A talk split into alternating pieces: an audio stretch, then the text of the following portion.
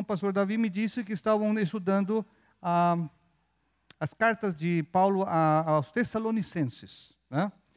E eu me atrevi né, a preparar um sermão na segunda carta. Segunda carta, lá no começo. Uma vez uma menina da igreja me disse, pastor, é legal que o senhor pregue sentado, porque dá a impressão que é um papo, assim, uma conversa mais à vontade. Né? E de fato é isso mesmo. Né?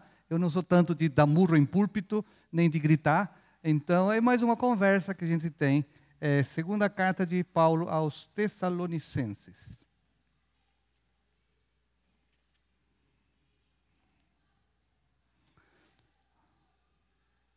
A criançada está animada, hein? Legal. Eu gosto de trabalhar com criança. Bem, eu não vou pedir que é, perguntar se todo mundo achou. Todo mundo achou? Opa. Pastor, como que o senhor pode responder pelo irmão que está lá no fundo? Acho que é uma pergunta errada, viu, pastor? Pastores, não façam essa pergunta. Todo mundo achou. Como que todo mundo vai responder? E quem achou, diga amém. Amém. O irmão é feito para outras coisas. Não para confirmar se você achou o texto, né? Então, é, como não estou ouvindo nenhuma folha se virando, eu entenderei que todo mundo achou. É, segunda carta de Paulo aos Tessalonicenses. Paulo, Silvano e Timóteo, a igreja dos Tessalonicenses, em Deus, nosso Pai, e no Senhor Jesus Cristo. Graça e paz a vós outros, da parte de Deus Pai e do Senhor Jesus Cristo. Irmãos, cumpre-nos dar sempre graças a Deus no tocante a vós outros, como é justo, pois a vossa fé cresce sobremaneira, e o vosso mútuo amor de uns para com os outros vai aumentando a tal ponto que nós mesmos nos gloriamos de vós nas igrejas de Deus, à vista da vossa constância e fé em todas as vossas perseguições e nas tribulações que suportais. Oremos.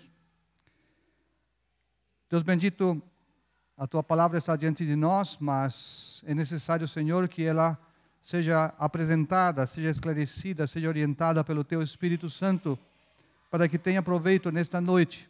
Me abençoa, Pai, nas minhas deficiências, fragilidades e imperfeições, de tal maneira que, mesmo assim, Senhor, a tua palavra seja anunciada com poder, com clareza, com persuasão espiritual. Nós te louvamos, Senhor, porque ela fala sempre aos nossos corações, de todas as formas possíveis. E assim, Pai, te louvamos e agradecemos em nome de Jesus. Amém. Amém. Me surpreendeu o artigo que foi colocado aí no boletim, porque eu dou aula em Seminário Nazareno e também em Seminário Pentecostal. Ah, lá em Mogi Guaçu tem um Seminário Pentecostal que me conheceu através de um pastor que foi o co coordenador, o presidente, o reitor, o diretor do seminário. Ficamos muito amigos. E brincando eu digo, olha, eu sou presbiteriano, mas falo em língua. Pelo menos falo em espanhol. Hay que endurecer-se, pero sem perder a ternura jamás. Hoje eu gostaria de lembrar de uma música, música no meu tempo de infância, música popular. É, é um tipo de reggae, ou reggaeton, que chama lá, né? Um ritmo meio caribenho, né? É, é uma música de que me, me lembro mais do estribilho e não, nem, nem vou cantar. Só vou repetir a frase que se repetia no estribilho: Vas bien, muchacho, vas bien, vas bien, muchacho, vas bien. Vas bien, muchacho, vas bien. Muchacho é rapaz. Você está indo bem, menino. Você está indo bem. Continue firme, está indo bem. É uma palavra de incentivo de uma música que eu me lembrei agora, quando olhei a segunda carta aos Tessalonicenses. Porque, de alguma maneira, Paulo escreve a sua segunda carta para corrigir alguns probleminhas que havia lá. Basicamente, o problema da segunda vinda de Cristo. Tá? Alguns achavam que, que, Cristo voltaria tão rapidamente naquela geração. Estamos por volta do ano 50, mais ou menos. Né? E, e Jesus tinha profetizado que mais ou menos até o ano 70, como nós sabemos agora, é, o, haveria um tumulto enorme, quase um tipo de volta a, da vontade de Deus, do projeto de Deus, é, com a destruição é, de Jerusalém, do templo de Jerusalém, que nós sabemos da história, é, foi é, inventada por Nero, o, o nosso imperador sanguinário, que botou a culpa nos judeus para também botar fogo em Roma. Então, estamos nesse período em que, em que alguns achavam que Jesus voltaria antes do ano 70. E de aí em diante houve até um ambiente meio. Gente gente, né? Começaram a folgar, começaram a não mais trabalhar. Ah, Cristo vai voltar, eu vou renunciar, eu vou falar para o meu patrão que me manda embora.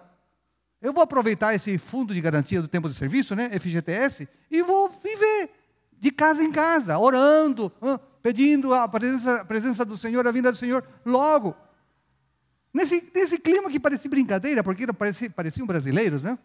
A gente é tão folgado. Eu sou chileno, mas aprendi a ser folgado aqui no Brasil. Que Paulo tem que dizer, aqui na segunda carta, tudo bem, você não quer trabalhar? Tá bom, decisão sua. Mas quem não trabalhe, não coma. Não ande de casa em casa filando boia, como você fala. Aprendi isso, né? É, filando boia, comendo na, na casa dos outros. Não quer trabalhar? É decisão sua. Mas não é isso que nós ensinamos. Cristo vai demorar para voltar. Com relação a isso, não quero que vocês sejam ignorantes. Paulo trata os irmãos de ignorantes, mesmo que aqui, na abertura da carta, ele os elogie. Tanto que diz aqui, é dever nosso, irmãos, cumpre-me dar sempre graças a Deus no tocante a vós outros, como é justo. Se a gente for ver uma outra versão, e, e, respeitando talvez até o greguinho aí que a gente aprendeu no seminário, né? quando aqui diz cumpre-nos dar graças a Deus, dá a ideia de uma obrigação. Eu tenho a obrigação de agradecer a Deus por vocês, porque vocês são joia, vocês são bons, estão indo bem. Vas bien, muchacho, vas bien. Só que tem alguma coisinha para corrigir. Mas você está indo bem. O seu, a sua fé, o seu amor, a sua constância, tão, tão bons, tão bons. Olha, tão bem que eu até certo, tenho um certo orgulho, orgulho bom, né? não pecaminoso, mas tenho orgulho de saber que, que vocês começaram comigo, que vocês são irmãos amados, que estão firmes. E nas outras igrejas, essa fama de vocês, boa, já começou a circular. É, é alguma coisa interessante imaginar que no meio dessas circunstâncias que o próprio Paulo se preocupa em nos apresentar, porque afinal de contas, não sei se vocês sabem, mas o pastor talvez já vai ensinar ou já ensinou. Todas as cartas na Bíblia, todas as cartas, são produto de uma ocasião, de um motivo. Ninguém escreve cartas sem, sem, sem motivo nenhum. Todas as cartas são chamadas ocasionais. Houve uma necessidade para que Paulo escrevesse cada uma delas. E nesse caso, a necessidade é: vocês estão sendo perseguidos, vocês estão enfrentando tribulações, a tal ponto que nós mesmos nos gloriamos de vós nas igrejas de Deus, à vista da vossa constância e fé, em todas as vossas perseguições e nas tribulações que suportais. Esse é o motivo. Eu quero incentivar vocês a que continuem firmes no meio das perseguições e das tribulações. Não chegamos ainda ao século II da igreja primitiva, quando aí sim a perseguição vai ser terrível do Império Romano. Aí cristãos vão ser é, transformados em tochas humanas, aí vão ser trucidados ao meio, aí vão ser jogados aos leões. Ainda não chegou esse período. Mas se Paulo diz que até essa altura dos anos 50 já havia perseguição, já havia tribulação, não é à toa. Não é à toa. E nessa, nessa, nessa dificuldade de viver a nossa fé, Paulo tem toda a razão em elogiar, em elogiar os cristãos.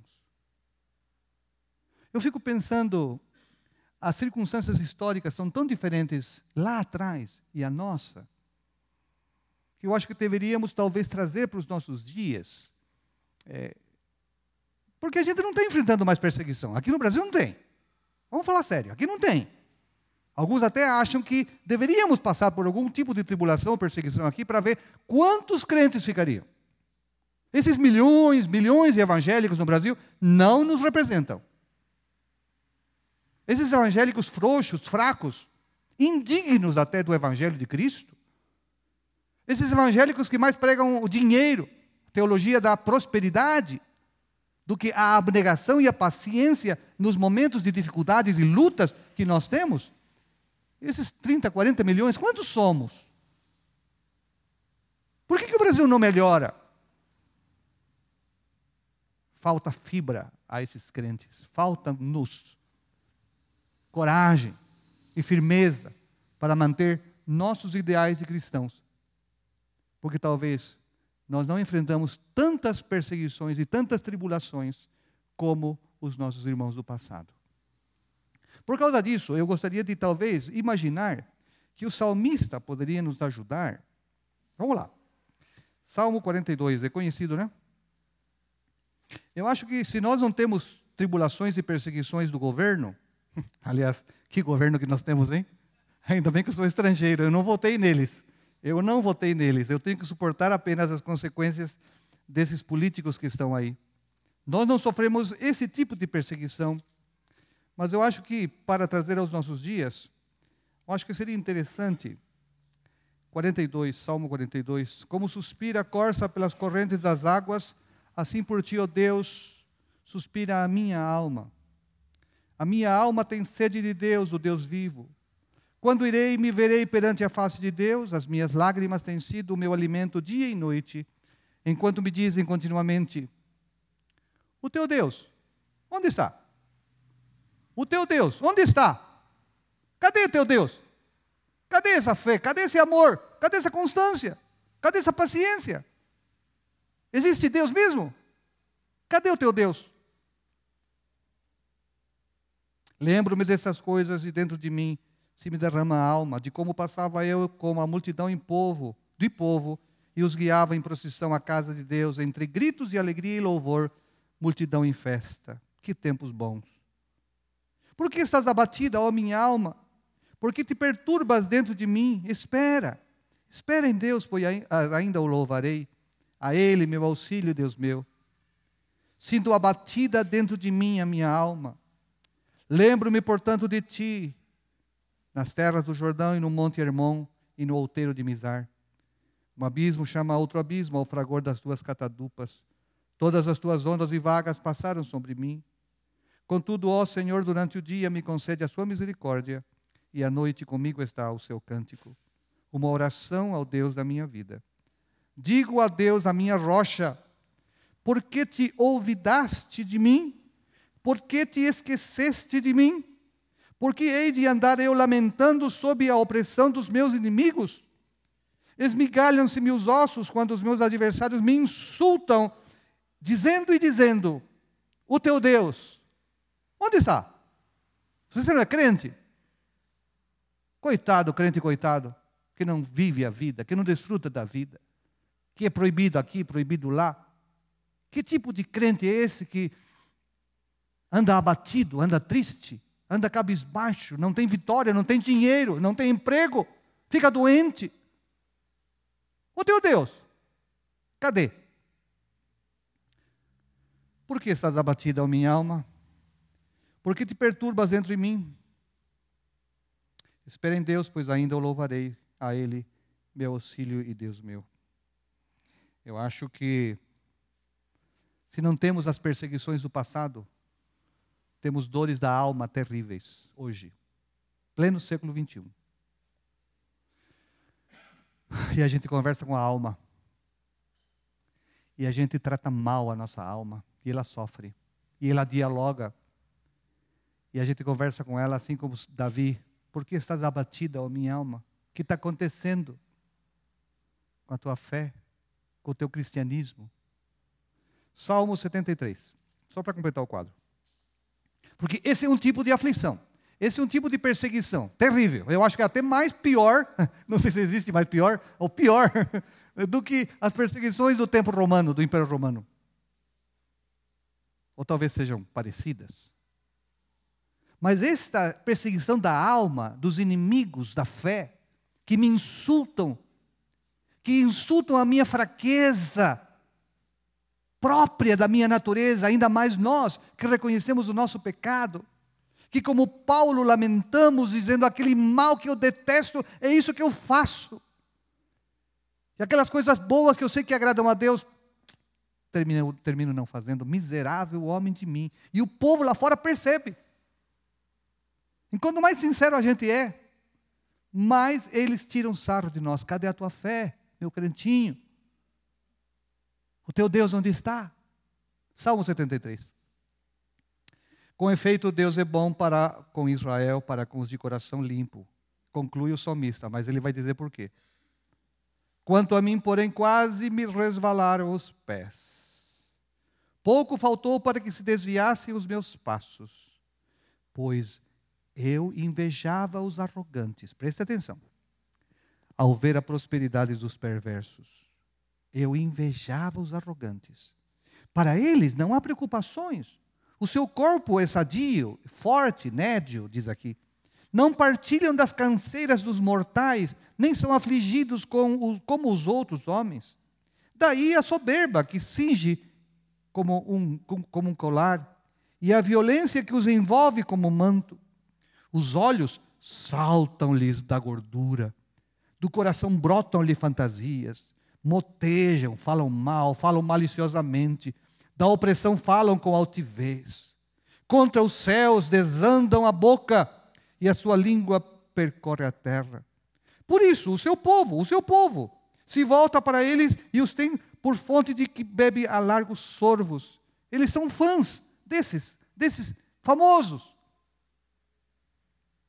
E diz: Como sabe Deus? Acaso há conhecimento no Altíssimo? Eis que são esses os ímpios e sempre tranquilos aumentam suas riquezas. Com efeito, que Deus me perdoe. Com efeito, olha a conclusão que ele tira. Inutilmente conservei puro coração e lavei as mãos na inocência, pois de contínuo sou afligido e cada manhã castigado. Se eu pensar em falar tais palavras, aí teria traído a geração dos teus filhos. Em só refletir para compreender isto, achei muito pesada a tarefa para mim. Vale a pena ser crente, vale a pena desligar a televisão, deixar os amigos com o churrasquinho, com o bolo que não foi cortado porque você tem que vir para a igreja. Vale a pena ser honesto. Olha, olha, inutilmente conservei puro coração. E lavei as mãos na inocência. Não vale a pena. Não vale a pena. Por que ser tão diferente se todo mundo é corrupto? Se todo mundo leva vantagem? A famosa lei de Gerson, né? Leve vantagem você também. Eu cheguei ao Brasil exatamente naquela época, 74. A famosa lei de Gerson. Aprender a levar vantagem em tudo. Eu não, eu sou crente. Eu não. Eu tenho que me preservar. Preservar puro o meu coração. Para quê? é complicada essa pergunta que nós nos fazemos, isso causa dor e sofrimento ao nosso coração. Me parece que essa, essa, essa, essa aflição, essa angústia, é diferente da de, dos Tessalonicenses, mas não deixa de ser um tipo de perseguição, um tipo de dor, um tipo de aflição, de angústia e vamos lá, Tessalonicenses. Paulo elogia os nossos irmãos, reconhecendo-lhes o progresso. Mas eu acho que nós temos que pôr a mão na cabeça, na consciência, e ver até que ponto nós nos identificamos. Irmãos, cumpre-me dar sempre graças a Deus no tocante a vós outros, como é justo, pois a vossa fé cresce sobremaneira e o vosso mútuo amor de uns para com os outros vai aumentando, a tal ponto que nós mesmos nos gloriamos de vós nas igrejas de Deus à vista da vossa consciência e fé em todas as vossas perseguições e nas tribulações que suportais. Eu não sei até, até onde vai a nossa fé, porque esse é o primeiro ponto. Eu louvo a Deus pela fé que vocês têm. Eu não sei se em meio a essas lutas da vida nossa, dessa correria do chamado mundo pós-moderno, em que cada um faz o que quer e ninguém pode falar nada. Depois que no começo do século XX foi decretado que Deus morreu, agora é cada um por si. Agora que, depois de um movimento na França, eh, 68, daí em diante, você, muitos de vocês não tinham nascido, né? 68. É proibido proibir. E nós ainda mantemos um padrão de vida que achamos que é o correto, que agrada a Deus, que é um desafio de uma caminhada mais intensa, mais pura. Porque a nossa vida não se resume a comer e beber, e a trabalhar e a dormir. E nós nos afligimos, porque quando percebemos a nossa fé começou a ser misturada com crendices. Estou escrevendo um, um texto lá e queria fazer uma comparação entre empatia e simpatia. Então, Santo Google, já conhece o Santo Google? Eu fui lá, é empatia perfeito, me informou completo. Agora, quando eu digitei simpatia, nossa vida, veio todo tipo dessas simpatias, dessas coisinhas aí que, hein? que horóscopo, é, colocar ferradura, é, jogar uma, nossa, tudo. No tempo das fraldas de pano, você não pode deixar a fralda é, no varal, senão vai doer a barriguinha do neném no dia seguinte. Hein? Se a mulher é, deu a luz agora e você está menstruada, você não pode visitar, senão seca o leite. Você ouviu dessas coisas? Como está a pureza da nossa fé em meio a esse tipo de crendice que invade a nossa cultura, os nossos costumes? Eu não sei se você se veste de branco e talvez de amarelo por causa do dinheiro, toda virada de ano, se você come lentilha. E você diz, ah, isso é brincadeira, não tem problema. Onde você está embutindo a sua fé? Onde você está depositando a sua confiança? Não é verdade que nós estamos numa época de dificuldade terrível, de desafio ao, ao que nós cremos?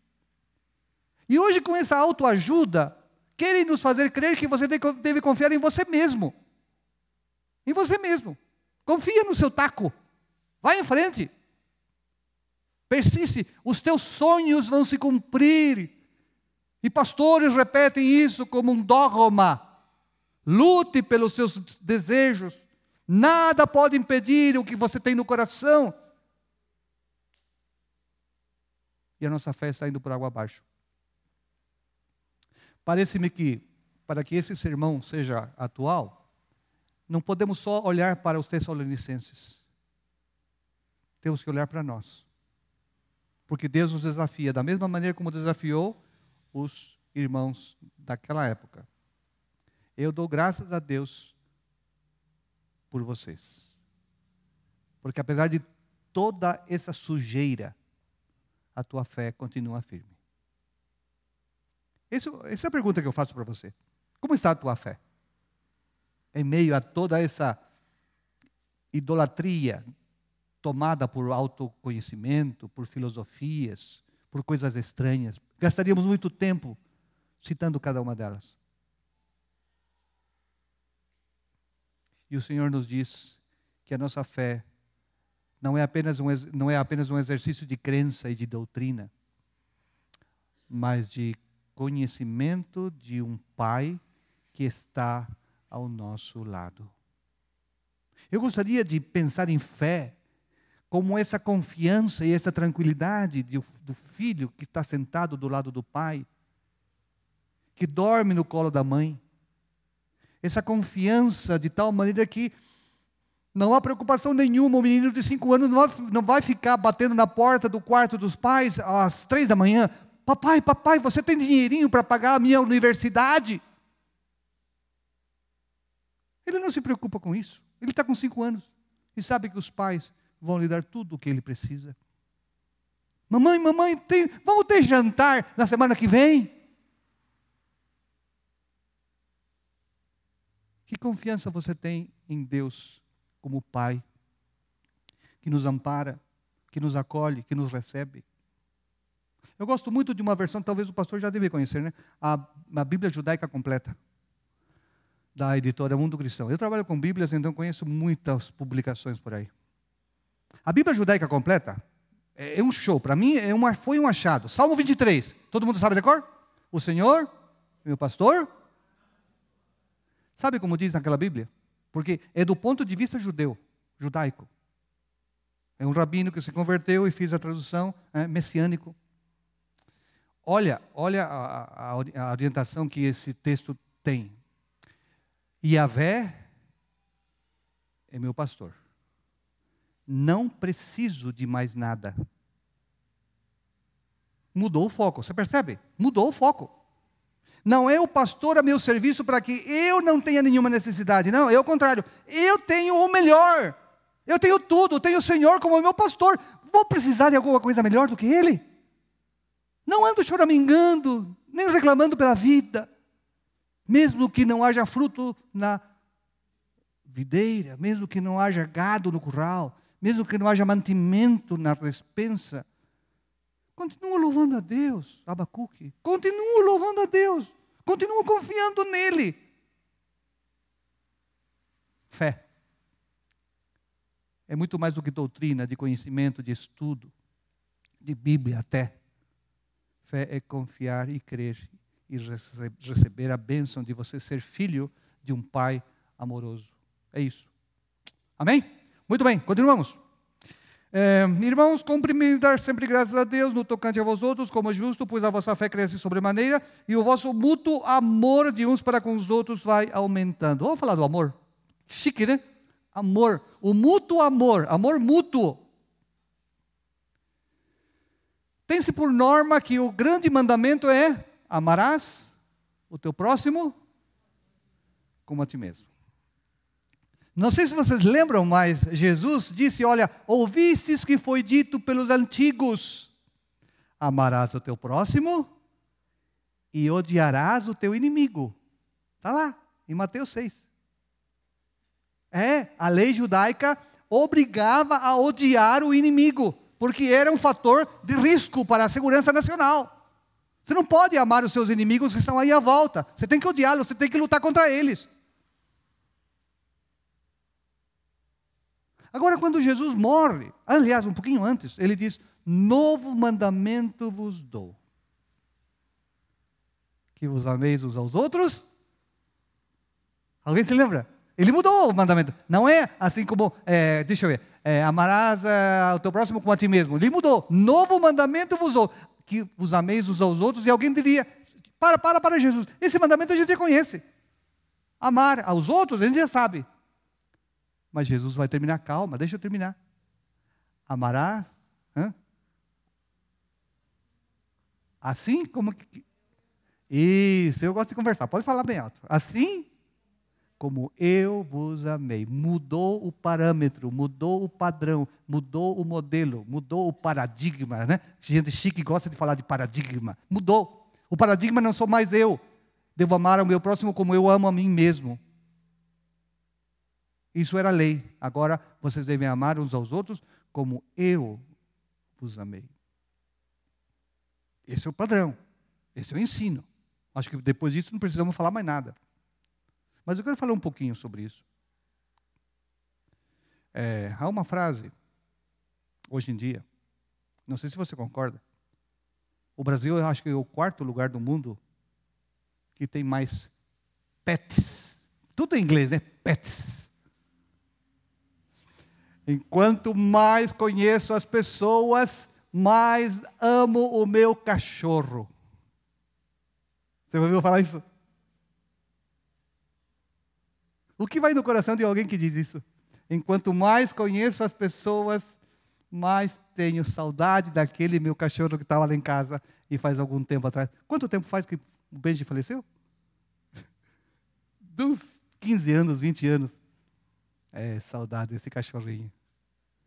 Ele obedecia em espanhol. Em Itapira, ele escapava, porque foi lá que ele chegou em casa. Ele escapava da casa pastoral, colada, né? E sentava no primeiro banco. Sentava não, ficava ali para ouvir a mensagem. não sei se para ouvir, mas gostava da gente. E a gente dava ordem em espanhol. Benji, a tu casita. Ele levantava a orelha e a gente insistia. As meninas eram pequenas, né? três anos, cinco anos. E ensinava o cachorro a aprender e a obedecer em espanhol. E a turma da igreja ficava, nossa, admirado. É, cachorrinho legal. Cachorrinho crente. Gosta de igreja. Enquanto mais conheço as pessoas, mais amo o meu cachorro. Meu irmão, a esse ponto tem chegado hoje o amor. Parece que as relações humanas têm se esgarçado de tal maneira que até é difícil conviver com as pessoas que são nosso próximo, que são nossos próprios parentes. Não à toa a Bíblia diz que tem amigo mais chegado que irmão. A gente devia ser chegado ao irmão como irmão, como parente mesmo. Mas parece que as relações são muito tensas. Parece que esse amor cada vez mais está virando uma autossatisfação a mim mesmo. Parece que os sonhos de consumo vêm a encaixar perfeitamente nisso. Eu não me importo com o outro, contanto que eu conquiste o meu espaço o meu desejo, a minha vontade. Cada um luta com as suas próprias armas, e algumas vezes até armas ilegais, injustas, para passar sobre todos aqueles que impeçam a minha felicidade. E o nosso amor tem se transformado num ódio terrível, em que mal conseguimos olhar na cara do próprio irmão. Eu, de vez em quando, fazia isso na igreja, viu? É, chegava um momento em que a gente, ou cantando uma música, agora saia do seu lugar, abrace seu irmão. Alguns presbíteros falaram, pastor, alguns não se abraçam, não. Alguns não se abraçam. É claro que eu percebia. Eu estou lá na frente. Eu não fico sentadinho como o nosso irmão que volta para o banco, né? Eu ficava aqui na frente sempre e olhava. Cumprimente o seu irmão, que não seja seu parente, tá bom? Agora, cumprimente o seu irmão, mas só seus parentes, para ver. Amor. Amor ágape. Amor que se doa. Amor que vai além. Amor de alguém que morre na cruz por nós. Se a fé é a confiança no Pai, eu gostaria de imaginar que o amor me liga a Cristo a Cristo. Um ser humano como eu. Chorava como eu, sofreu como eu. Passou nesta terra, nos guiando, nos mostrando o que é olhar para o Pai, o que é sentir o afago de um lar. Não se turbe o vosso coração. Credes em Deus, crede também em mim. Eu, eu quero que vocês creiam em mim, porque eu tenho uma proposta. Eu vou para junto do Pai, mas eu quero que vocês voltem para mim também para que onde eu estou, estejais vós também. O amor sacrificial, o amor que não mede consequências, na tentativa de imitar a quem me amou até o fim. É complicado, é difícil. Tente. Alguma vez você já amou assim tanto? Eu estava lendo um pouco sobre esse texto aqui, e alguém meio, meio como que brincando, não sei, irônico. Amar o irmão, amar o próximo, é uma necessidade tão grande como amar o inimigo, porque no fundo, eu mesmo. Porque no fundo, algumas vezes, eu mesmo. O inimigo é o irmão, o irmão é o inimigo. E eu devo aprender a amá-lo. Nas circunstâncias boas e nas circunstâncias ruins. Como Cristo me amou. Nós amamos porque Ele nos amou primeiro. Legal. O desafio é esse. A quantas anda o seu amor? Responda para Deus. Terceiro, tipo, a tal ponto que nós mesmos nos gloriamos de vós nas igrejas de Deus à vista da vossa constância e fé em todas as vossas perseguições e nas tribulações que suportais. Eu gostaria de falar de constância. Alguém encontra um sinônimo para constância? O que significa constância? Constância? Ser constante? Persistente? Estável? Perseverante? Insistir? Não desistir? Não entregar os pontos? Ir em frente? No meio das tribulações, no meio dos problemas, Continuar. Há uma outra palavra ligada com ela, que significa você aguentar o tranco no meio da luta, para que depois que passe você possa voltar a ser o que era. constante, não voltar para trás. É resiliência. palavra nova, pelo menos no meu vocabulário. É aquela tempestade terrível que chega a envergar as árvores, mas depois que passa, a árvore firme que está lá enraizada nas profundidades das suas raízes, ela volta à sua posição anterior. Persistência, constância, amadurecimento, que não é qualquer coisa que me deixará desistir, voltar para trás. A constância e fé de vocês, olha, é um exemplo para mim. Paulo diria: aprendi a viver contente em toda e qualquer circunstância. Tanto sei estar feliz tendo comida ou passando fome, tendo roupa ou não tendo, sendo livre ou estando na cadeia, ter amigos em volta ou estar sozinho. Alguém se lembra onde está esse texto? Talvez force um pouquinho demais uh, o que eu estou falando. Uh. Aprendi a viver contente em toda e qualquer circunstância. E termina: posso tudo naquele que me fortalece. Esse versículo, meu irmão, não é uma abre de sésamo. Não é uma declaração juvenil, de uma fé infantil. Posso tudo. Ah, agora sim, super-homem. Não. Paulo vai tirar como conclusão: posso enfrentar qualquer circunstância por Cristo que me fortalece. Com que facilidade? Eu aprendi aqui no Brasil, alguém falou e eu peguei para mim. A gente é muito bom, bom de iniciativa, muito ruim de acabativa. Né? Chega a virada de ano, agora sim, vou fazer estudo, vou fazer inglês, vou emagrecer, vou ir à academia. Os planos, os planos estão aí, a gente começa tão bem, mas a gente não é constante. Quando gente para? Ah, fevereiro, ah, ah, depois do carnaval é que vai começar. O ano começa depois do carnaval. É aí que nós tentamos ser fiéis àquilo que prometemos lá na virada do ano. Não somos constantes, nem perseverantes. Não somos. Reconheçamos isso humildemente. Somos mais inclinados a desistir do que a persistir. Eu gosto muito das grandes doutrinas recuperadas da reforma protestante.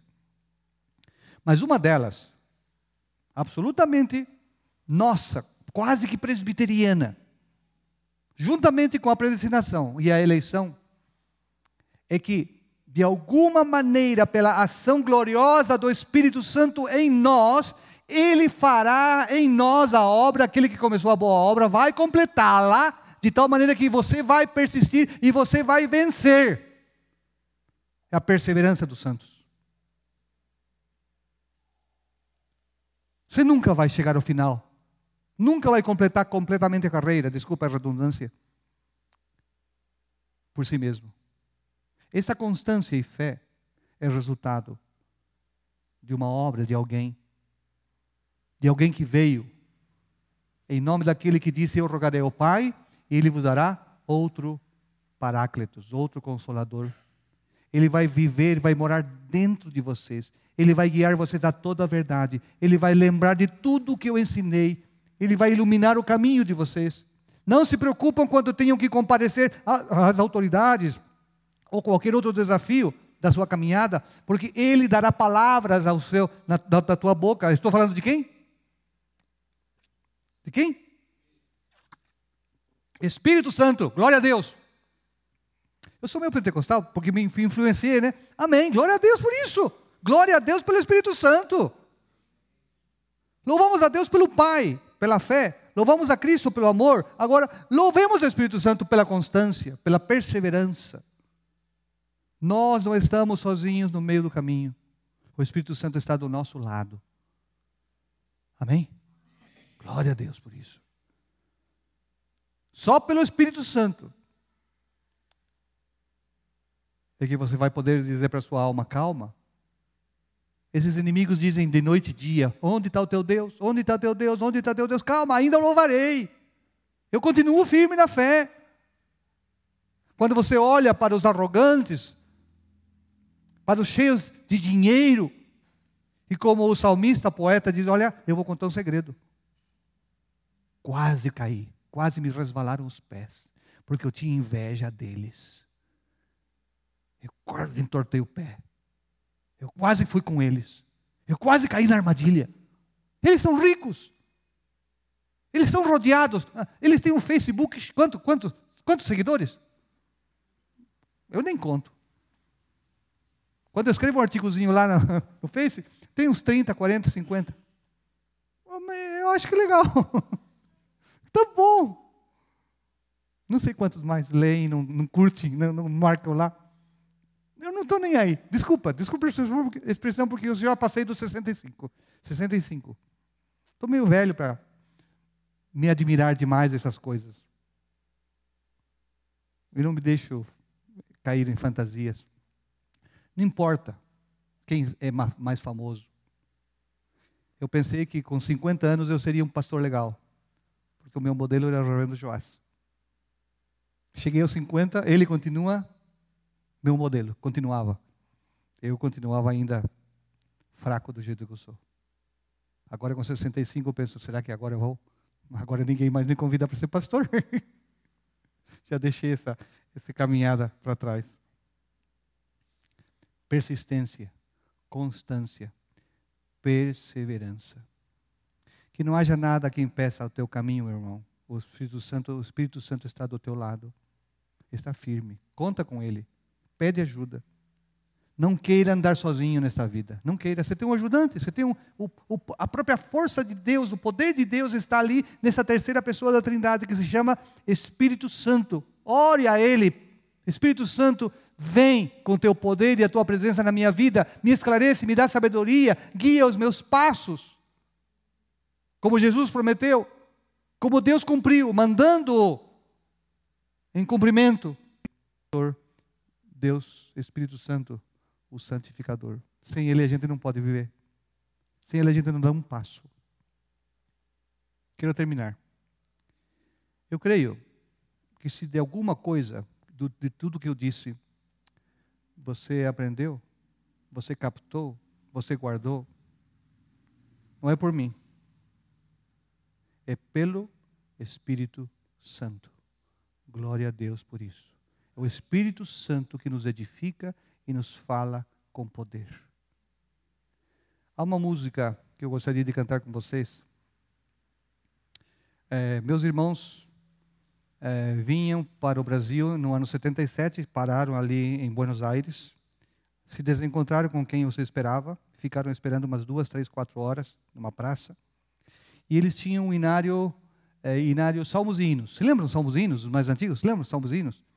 E eles bateram o olho ali no Salmo, no hino 290 e não sei quanto. Não me lembro bem agora. Eu falaria o número se eu falasse agora com certeza.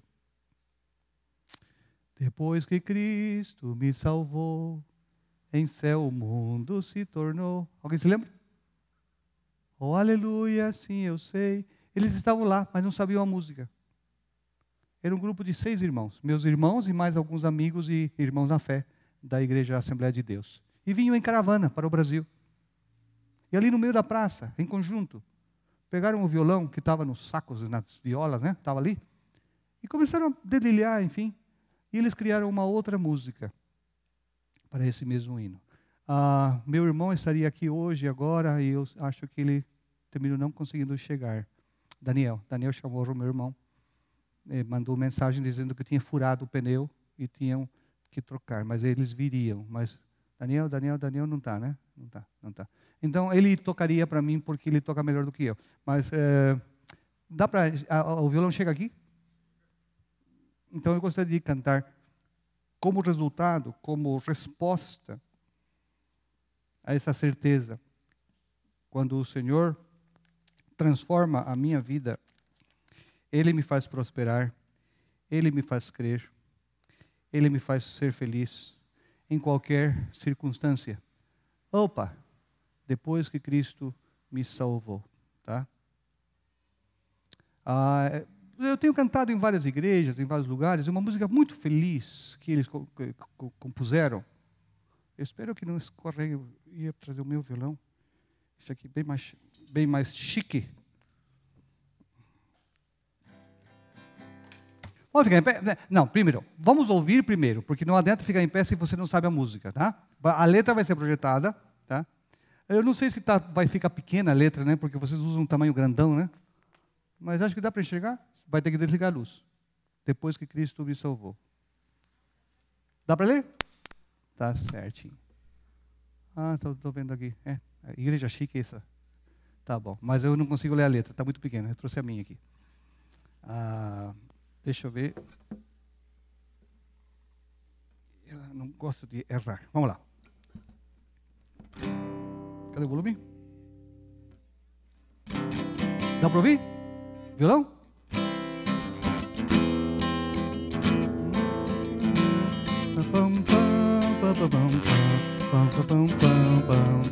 Ouçam. Depois que Cristo me salvou em seu mundo se tornou. Até no meio do sofrer, eu tenho paz no meu viver. Oh, aleluia, assim é.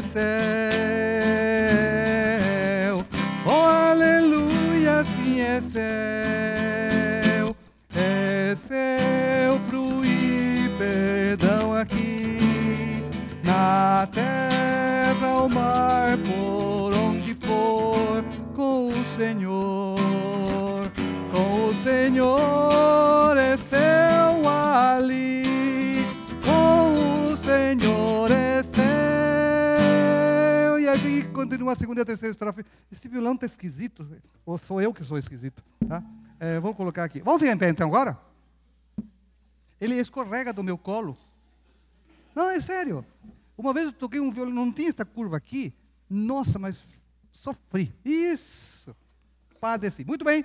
Depois que Cristo. Alguém já tem ouvido essa música? Essa música. Ah, essa letra. Essa letra já é conhecida. Ninguém ouviu?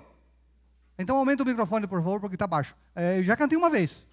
Tá? Então, cantei uma vez, né? Isso. Então todos ouviram. Espero que sim. Tá, vamos lá então. Desde o começo.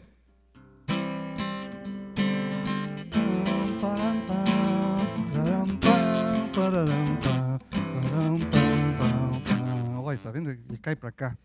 Não, não, é, sério. Hã?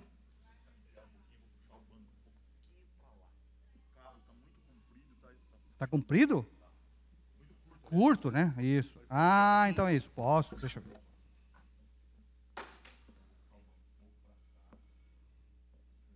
Desculpa, eu parou a, a espiritualidade da coisa toda, né? Não, não quero que vocês percam a, a ideia, a mensagem, tá bom? Uf, vamos lá.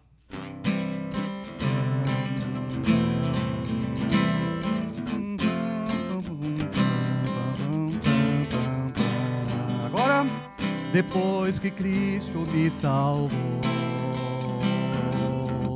em céu o mundo se tornou até no meio do sofrer. Eu tenho paz no meu viver. Oh, aleluia, assim é céu.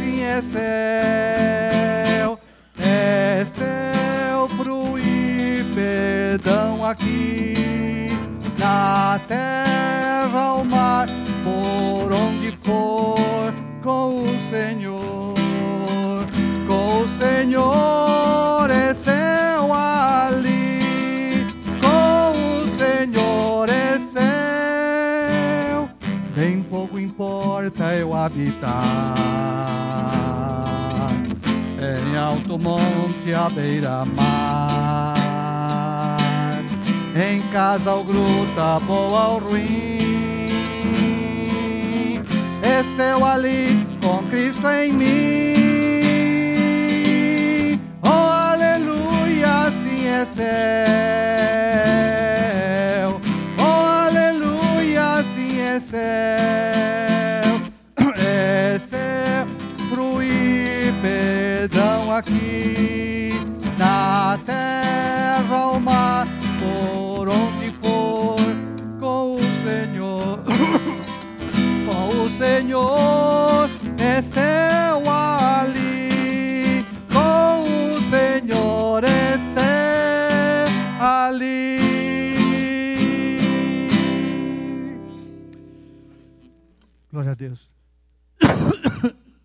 Dito, faze-nos entrar nesse céu enquanto andamos nessa vida.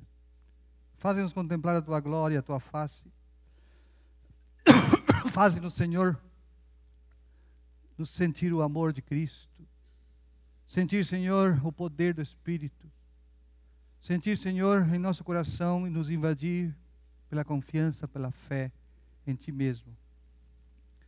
Que a semelhança, Senhor, dos irmãos de Tessalônica, possamos também, Senhor, ouvir um elogio, que estamos indo bem, estamos indo bem, mesmo com as nossas falhas e defeitos, mas estamos indo bem.